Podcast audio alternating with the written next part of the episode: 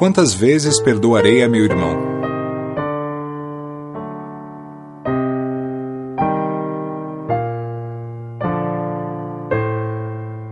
Perdoar-lhe-eis não sete vezes, mas setenta vezes sete vezes. Eis uma dessas palavras de Jesus que mais devem atingir a vossa inteligência e falar mais alto ao vosso coração.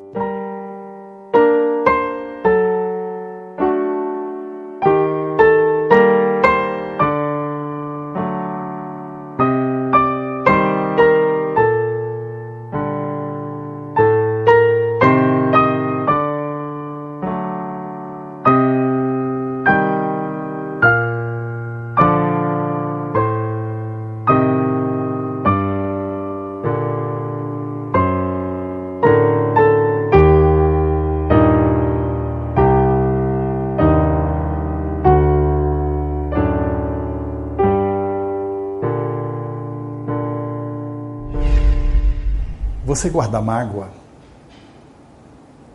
Você tem alguma culpa dentro de você? Há aqueles que têm e aqueles que pensam que não têm. Todos temos mágoas e culpas que fazem parte do nosso processo de convivência humana no nosso na nossa dinâmica evolutiva espiritual. O primeiro passo talvez seja poder compreender de que mágoa e culpa são processos habituais que comparecem no nosso cotidiano, sem que isso precise necessariamente nos envergonhar. A mágoa é alguma coisa que a própria palavra, a etimologia da palavra, já é, quando a gente compreende a etimologia da palavra, já é muito libertadora, porque mágoa significa má água, água ruim. Então, quando nós guardamos mágoa, nós estamos guardando algo de ruim dentro de nós mesmos. Às vezes nós temos vergonha de dizer que estamos magoados. É mais fácil até dizermos que nós nos sentimos culpados. Mas mágoa nós temos uma certa resistência, como se isso nos desqualificasse. Mas efetivamente, todos temos esses sentimentos em maior ou menor quantidade, intensidade, volume e que podem estar colocado dentro do nosso coração como algo em transição ou algo cáustico, venenoso, difícil, ruim, impeditivo de fazer o nosso movimento evolutivo e subtraindo a nossa liberdade de viver, dependendo da intensidade, da qualidade com que esses dois sentimentos, essas duas esses dois aspectos dessa mesma moeda, mágoa e culpa, comparecem na nossa vivência cotidiana. A antítese desses sentimentos é o perdão. O perdão não deixa de ser uma forma de doação e é uma caridade. A própria expressão perdoar é doar em função do outro. É uma forma de nós nos libertarmos daquele problema, daquela dificuldade, daquela ofensa. É o ato de fazer esse movimento de doação de tal modo a poder fechar um ciclo. O perdão, portanto, é uma virtude que fala do ato de fazer uma movimentação que diz respeito à amorosidade. Nós, seres humanos, não entendemos ainda o sentido do perdão. Então, as pessoas não entendem direito o que é perdoar. Nós confundimos aquele perdão superficial com o perdão que Jesus nos ensinou, o perdão incondicional. Quando ele diz perdoar 70 vezes, sete vezes, nós fazemos a conta vai dar 490 vezes? Que bom, só isso? Não, mas é uma figuração alegórica. Jesus quis dizer como um número infinito, ou seja, você precisa perdoar de forma incondicional todas as ofensas que lhe forem dirigidas. Na verdade, essa questão é uma das mais difíceis que nós temos que trabalhar ainda nesta existência. Perdoar é um ato que está além do humano ele requer a dimensão do espírito que somos, na nossa essencialidade.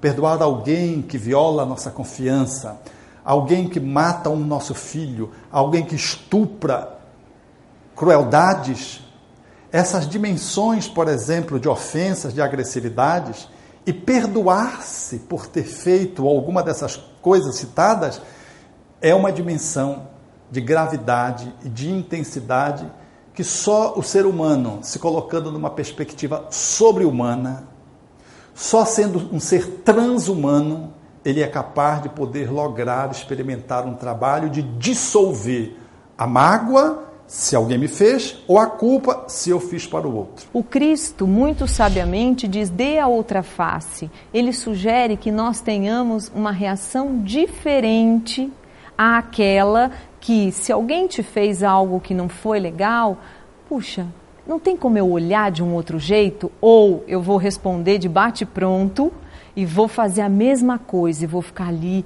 alimentando aquela mágoa, regando. Então, quando nós nos sentirmos magoados, entristecidos, ofendidos, é, no olhar da doutrina e o meu também, o ideal é que nós consigamos acolher, entender o porquê, eventualmente, aquela pessoa agiu daquela forma. Qual era o sentimento que o moveu naquele momento para que ele fizesse um, ou te dissesse alguma coisa que te feriu, que te magoou? Porque a questão não é perdoar as ofensas, não é esquecer o que aconteceu, é simplesmente não se ofender e não se magoar.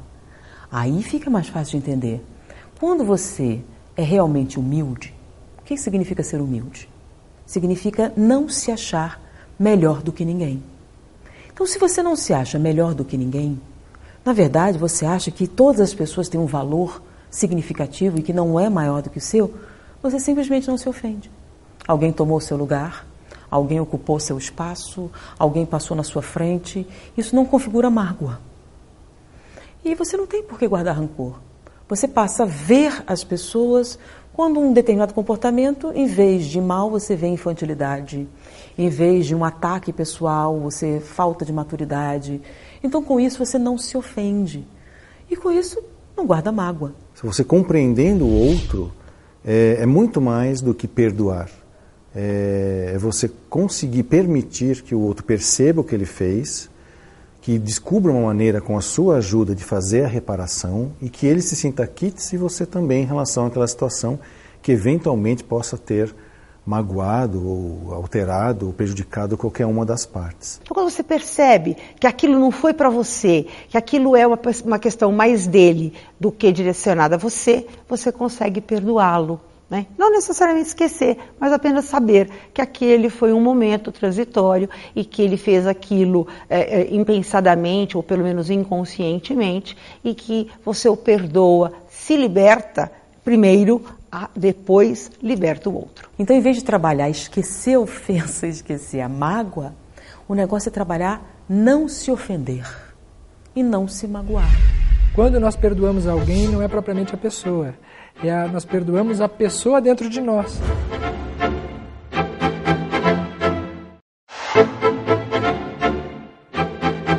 Por que, que a gente não consegue perdoar? Porque somos orgulhosos. E em que consiste o orgulho? Em se achar melhor do que outra pessoa. Então, quando você se acha melhor, qualquer situação, qualquer pessoa que ameace essa crença é um mal para você. É algo ruim demais. E qualquer um chamar a atenção para o fato de que você não está nessa posição que você julga estar, leva a rancor, é, leva a mágoa. Culpa e mágoa, eu disse que todos nós tínhamos, porque faz parte. Você foi sentar aí, pisou no pé do outro, se sente culpado, pede desculpa, a pessoa logo desculpa você, porque foi uma agressãozinha. E você logo se refez num pedido de desculpas. E o outro te ajudou a refazer isso, se liberando de uma mágoa, porque você pisou no pé dele, liberando você através de sim, não tem problema, foi nada. Mas se ele pisar na tua unha encravada, você já não vai pedir desculpa prontamente. Talvez você demore uns 15 minutos ou meia hora para poder gerir a dor da unha encravada pisada. Ou se ele pisar no teu sapato recém-comprado e machucar o sapato, sobretudo se for de uma donzela, então isso vai ser problemático, vai demorar pelo menos aí um tempinho para que a pessoa vá trabalhando dentro dela e talvez ela nem consiga ou consiga, quem sabe.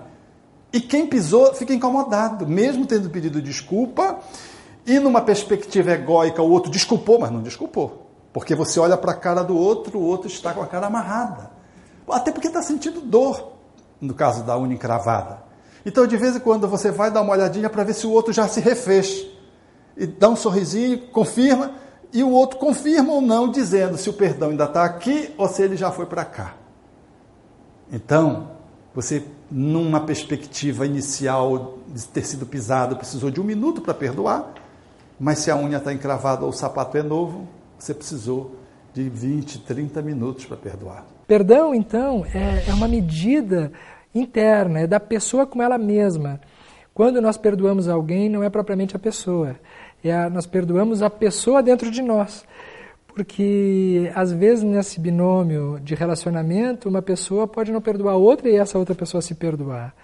Então, é um relacionamento intrínseco, realmente. Ou, se alguém me lesou, eu sinto, saio da mágoa e passo a viver o ressentimento, o rancor, e se eu não consigo trabalhar isso, eu posso partir para a vingança.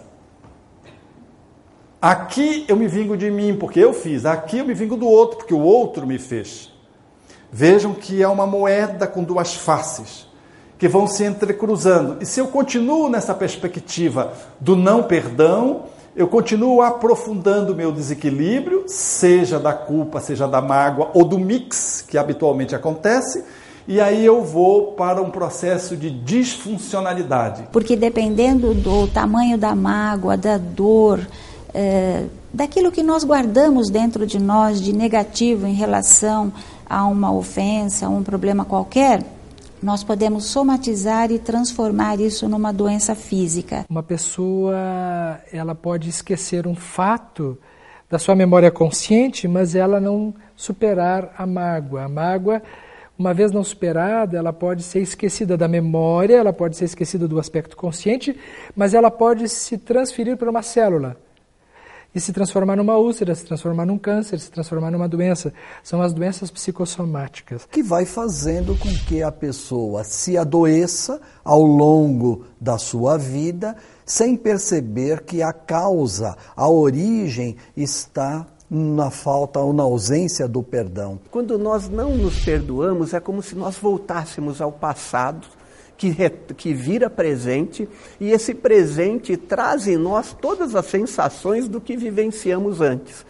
E quando nós é, não perdoamos, o que, que acontece? Nós não podemos, nós vemos o futuro como algo doloroso. Ou seja, aquele que me traiu no passado, eu trago para o presente e sinto isso, eu acabo sentindo isso, e aí quando eu, dou, eu quero dar uma chance a alguém, esse passado faz com que o meu futuro também se transforme numa agonia. É interessante que Santo Agostinho fala justamente é, nessa questão do passado do presente e o, pre, e o futuro do presente. Ou seja, porque não existe o futuro, não existe o passado, só existe o presente que você sente. Não há câncer sem mágoa e ódio. Se você não guarda rancor, se você não guarda mágoa, dificilmente você vai ter câncer, a não ser numa exposição direta a um patógeno. Hoje em dia, nós temos uma dimensão maior disso. Descobriram os chamados neuropeptídeos. Um sentimento que aparentemente seria uma coisa do cérebro, ele produz algumas substâncias, são chamados peptídeos neurais, que se derramam na corrente sanguínea. E existem todas as células receptores para esses neuropeptídeos. Então, quando esse neuropeptídeo se liga a um receptor, não é só você que se sente vítima, todas as suas células se sentem vítimas. Não é só você que odeia, suas células odeiam também. E esses sentimentos, essas emoções, podem desarticular o funcionamento normal da célula, promovendo o câncer. E qual exatamente o sentimento que mais faz isso? Ódio e mágoa. Então, esquecer não é o caminho correto. Esquecer, na verdade, é um momento inicial em que a pessoa se distancia do fato para conseguir elaborar dentro de si os acontecimentos.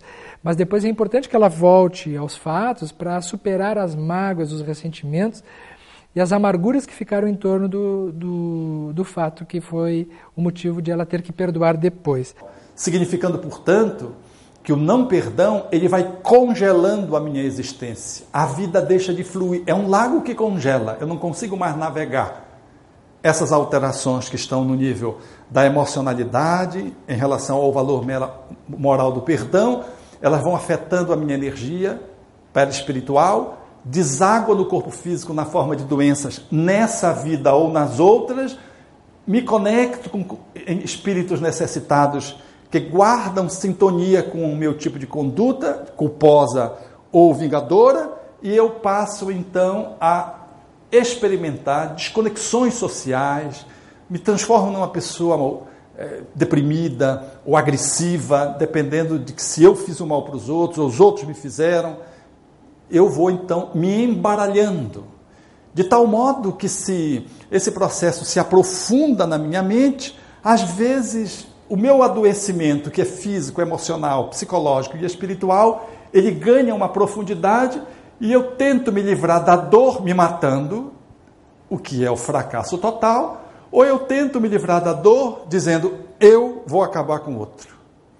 Todas as duas tentativas têm uma intencionalidade de alguém que, que, que quer se ver livre do sofrimento, que sofreu ou que causou ao outro, e busca essas alternativas que são patéticas, porque elas só agravam o processo remetendo a encrenca não resolvida para uma outra existência, porém agravada na sua dinâmica. A gente sabe que a doutrina ensina, né, coloca isso claramente no Evangelho, coloca isso claramente no Livro dos Espíritos, a importância que o perdão tem né, para a nossa saúde, para o nosso bem-estar psíquico, para a nossa vida, para a nossa felicidade. Então, quando a gente tem uma situação onde a gente não perdoa ou a nós mesmos ou a alguém que a gente acha que nos feriu de alguma forma, que às vezes é, muito, é tudo muito subjetivo nessa vida, é, a gente está causando um grande problema a nós mesmos, primeiramente. Né? Então, nada melhor do que saber perdoar, do que saber relevar algumas situações e, de preferência, seguir em frente, né? para o nosso próprio bem, para a nossa evolução. Por isso, Jesus diz: reconcilia-te com teu adversário.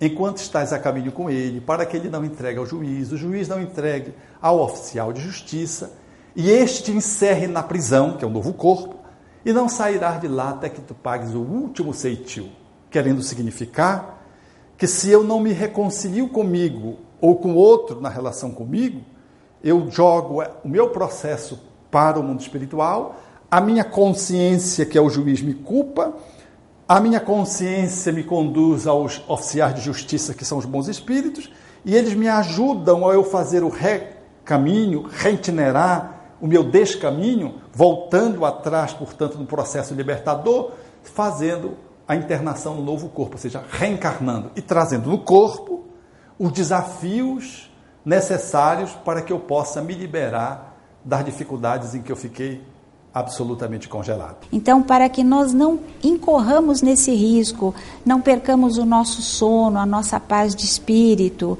e, inclusive, não caiamos em desequilíbrio, o importante é que nós perdoemos em qualquer circunstância. Porque pensa-se que o perdão é bom para o outro. O perdão também pode ser bom para o outro, mas é fundamentalmente excelente para quem perdoa. Quem oferece flores fica perfumado, mas quem recebe as flores pode jogar no lixo, nem tocar nas mesmas. Então o perdão é bom para quem faz o perdão, quem exercita a capacidade de amorosidade, doando-se mais um pouco. Acontece que a doutrina, muito libertadora, nos ensina que não tem ninguém nos julgando, não tem ninguém nos punindo, senão a nossa própria consciência. Então, na verdade, é uma libertação mas não é uma libertação só momentânea, é uma libertação até para a vida após a morte. É? Se achar no direito de vez em quando de errar e lembrar que nem o Pai, que é o Pai, ele não está punindo. Pelo contrário, ele nos abençoa através de renovadas oportunidades de iluminação. O auto perdão é a base fundamental para que eu perdoe você. Se eu não me perdoo, eu não perdoo você.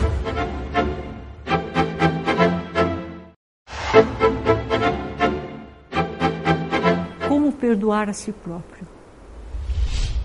Todos nós erramos. Todos nós erramos.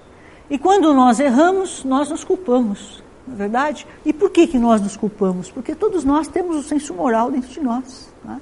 O próprio livro dos Espíritos nos afirma: todos têm a noção do que seja o bem e o mal. Então, quando nós erramos, nós sabemos o que é certo, nós sabemos o que é errado. E quando a nossa consciência aponta para o erro, ou melhor, sempre ela aponta para o erro, é?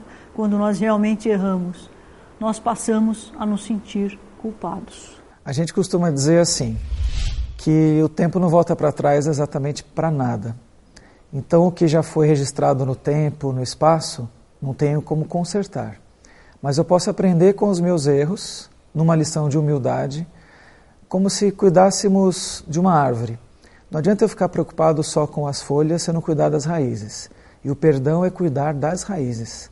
Eu preciso ter a base bem equilibrada para ter um tronco, folhas e frutos que deem é, bons é, resultados. Toda vez que nós exercitamos o perdão, não como forma assim de esquecimento ou de se oferecer ao abuso, mas ah, nos libertando do passado e olhando para frente, nós estamos trilhando o nosso caminho evolutivo. Nesse caminho, há que fazer o que Allan Kardec propõe em o livro O Céu e o Inferno, que são três passos básicos: arrepender-se, a expiação e o movimento de reparação. O codificador é de uma beleza e de uma propriedade quando ele coloca o arrependimento e não remorso. O remorso é um descaminho é o do não perdão. O arrependimento é de alguém que se recompõe, que se refaz. E perante o outro, assume uma posição de humildade e é capaz de se colocar diante do outro humildemente pedindo perdão. Ou reconhecendo a sua falta. Ou fazendo esforço para perdoar o outro que veio ao seu encontro, solicitando a atitude de perdão. E esse desconforto ele vem junto com o arrependimento, às vezes se segue, e vai desaparecendo à medida que nós fazemos o terceiro passo que Allan Kardec propõe, que é o da responsabilização pelo mal que fizemos, reparando o mal. O Espiritismo não é uma doutrina na qual nós nos libertamos dos males que fizemos só pedindo a Deus e Deus me perdoa e está resolvido. Nós não transferimos a responsabilidade de refazer os nossos passos a alguém, nem ao divino. Nós suplicamos ao divino que ele nos dê a possibilidade de junto ao outro nós reconstituirmos a nossa relação a partir de atitudes lúcidas, plenas, capazes de restaurar no outro e em mim mesmo o movimento da recuperação. O auto perdão é a base fundamental para que eu perdoe você. Se eu não me perdoo, eu não perdoo você. Como eu não posso te amar se eu a mim não me amo. Essa relação é uma relação dialética que nasce, vai e volta e é realimentada. Amor e perdão caminham juntos. É, eu sempre brinco e digo: a linha que os separa é uma linha muito tênue. É, quando nós amamos alguém ou quando nós odiamos alguém, é a mesma proporção que vem na nossa mente. Ou seja, eu amando, eu estou com a pessoa sempre na minha mente. Eu não amando, eu odiando, eu também estou com a pessoa sempre na minha mente. Portanto, eles caminham juntos. A questão é o exercício do amor e do perdão. Eu exercitando, eu tendo a melhorar-me. Eu sempre vou evoluir, eu vou melhorar-me. Melhorar em direção do amor, saindo dessa linha tênue. A princípio elas estão próximas, mas elas podem se afastando até que sa chegar ao estágio de Jesus, e ele disse que nós somos deuses, que podíamos fazer o que ele fez e muito mais, portanto, ele é o caminho, ele é a vida, ele é a nossa verdade. O perdão, ele leva ao amor como a síntese do aprendizado. O aprendizado é o que fica quando você perdoa, se torna uma pessoa maior, grande, porque você se tornou uma pessoa mais robusta e você pode enfrentar um novo desafio igual ou maior para ser testado, porque você já superou aquela dificuldade que está num âmbito menor. O perdão, ele leva para a maturação do espírito e a sua amorosidade lhe dá maior competência para o enfrentamento das dificuldades. O que importa é que nós possamos tirar uma lição daquela situação e não repetir, porque senão nós nos arrependeremos, ficaremos tristes, chateados, mas não agimos. Então, quando nós agimos mudando a nossa conduta, o nosso comportamento, certamente nós nos sentiremos melhor. Ao contrário daquele que fica simplesmente é, arrependido. Então, o perdão é um exercício de humildade, tanto a si mesmo quanto aos outros. Confesso que nem sempre é fácil, porque é um exercício de paciência e de persistência. Mas com certeza é um remédio que não se vende na farmácia. É algo que a gente tem que criar no raciocínio e no sentimento. Se eu equilibrar esses dois lados, eu consigo aprender com o meu passado sem ficar revoltado com aquilo que eu já fiz de errado ou com aquilo que fizeram de errado comigo. Quando nós atingirmos esse patamar de não nos deixarmos agredir, nós vamos também ter uma facilidade maior para perdoar. Então, resumindo, perdoar é desculpar definitivamente.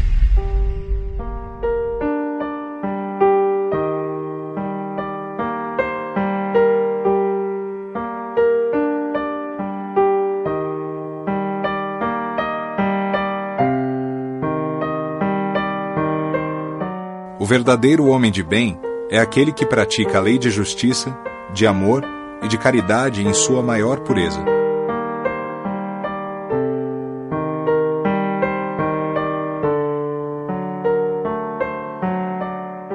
Se interroga a consciência sobre seus próprios atos, pergunta a si mesmo se não violou essa lei, se não fez o mal e se fez todo o bem que podia.